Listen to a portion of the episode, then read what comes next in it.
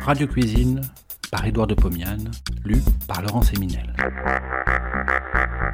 De 1923 à 1929, Édouard de Pomiane présente, tous les vendredis soirs sur Radio Paris, ce qui fut sans doute la première émission culinaire radiophonique. Cela s'appelait Radio Cuisine. Près d'un siècle plus tard, nous donnons à réentendre ces quelques 200 chroniques qui firent la joie des auditeurs de l'époque. Cette semaine, du bout du fusil au fond de la casserole. Fort souvent, les grands chasseurs sont de fins cuisiniers. Chacun d'eux a son secret pour faire rôtir le perdreau ou faire griller la caille. Au cours d'un déjeuner de chasse, devant les sarments de vigne qui flambent au fond de la grande cheminée, les perdreaux, embrochés, pleurent la graisse de leur barde. Le maître de la maison enlève le sien après douze minutes de cuisson. Un invité soutient que sa bestiole ne sera bonne qu'après vingt minutes. Chacun d'eux a raison, car il ne faut jamais discuter de saveur, pas plus que de couleur. La gamme des sensations gustatives provoquées par le gibier est infiniment riche. L'usage a créé toute une série de préparations, dont les unes sont toutes simples, tandis que d'autres exigent des additions savantes. En voici quelques-unes qui suivent une courbe ascendante de complexité gastronomique. Je vais les exécuter devant vous.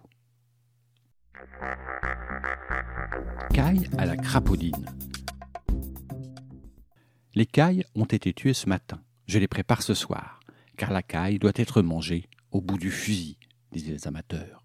Je n'ai que quatre cailles pour quatre personnes. Tant pis. Nous nous rattraperons sur la purée de pommes de terre que j'ai du reste déjà préparée. Je la tiens au chaud. Les cailles sont plumées, vidées. D'un coup de ciseau, je les ouvre en deux, sur le dos, le long de la colonne vertébrale. J'ouvre chaque caille comme un livre. Je les place sur une planche et, d'un coup de battoir à linge, je les aplatis. Je les trempe dans du beurre fondu. Je les retourne deux fois dans un plat contenant de la mie de pain rassis finement émiettée. Je les porte sur le grill sous la rampe à gaz que j'ai allumée depuis quelques instants. Cinq minutes de cuisson d'un côté, cinq minutes de l'autre, les cailles sont cuites. Je les sale, je les pose sur la purée de pommes de terre et je verse dans les verres mon meilleur Bourgogne. C'est un régal. Perdreau au raisin. Quatre personnes, deux perdreaux. Décidément, je ne suis pas riche. Les perdreaux ont été tués il y a trois jours. Avant de refermer la plaie, d'où j'ai sorti l'intestin, j'introduis dans le corps cinq ou six grains de raisin aigrelé. Je recoule le ventre. Je barde de lard. Je pose les perdreaux dans une petite cocotte où crépite du beurre. Feu moyen, le lard fond, les perdreaux prennent couleur. Ils en ont pour vingt minutes. Pendant ce temps, j'écrase au pilon deux grappes de raisin aigrelées. Dans une passoire, je recueille le jus. Une fois les perdreaux cuits, je les retire de la casserole. Je verse dans celle-ci le jus de raisin. Je laisse bouillir une minute. Ainsi sera constitué le jus qui accompagnera le demi-perdreau de chacun que je servirai sur un crouton de pain frit au beurre.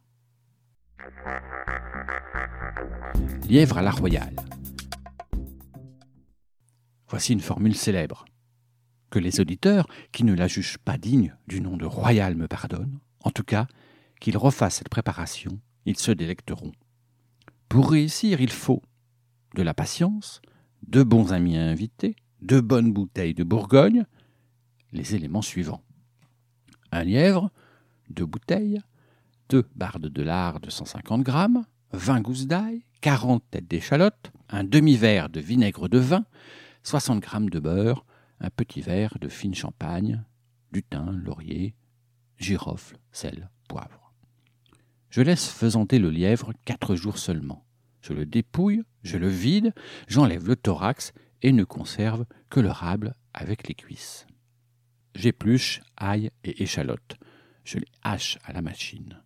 Dans une grande cocotte de fond ovale, je fais fondre le beurre. Je pose une barde.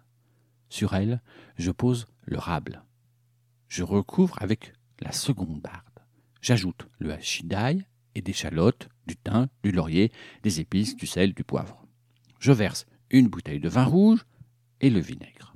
Je couvre et je laisse cuire trois heures en récipient couvert à petit feu. Le vin s'évapore en partie. Pendant ce temps, je hache à la machine le foie, les poumons et les caillots de sang. Après ces trois heures de cuisson, j'ajoute le hachis de foie et je laisse cuire encore trois heures après avoir rajouté une demi-bouteille de Bourgogne. Que devient la chair pendant ce temps? Elle se détache des os. J'enlève ceci en me servant de deux fourchettes.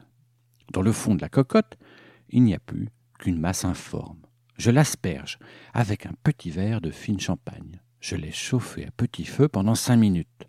Je transvase avec précaution dans un plat creux très chaud et je porte à table. Devant chacun de nous, il y a un verre plein de mon meilleur Bourgogne, une assiette très chaude, un morceau de pain, une cuillère, et c'est tout. Le lièvre à la royale se mange à la cuillère, sans fourchette, sans couteau, avec religion. Bon appétit et à la semaine prochaine. Avez aimé cet épisode, vous pouvez retrouver toutes les chroniques d'Édouard de Pomian dans les deux volumes de Radio Cuisine, un livre publié chez Menu Fretin et disponible sur www.menufretin.fr.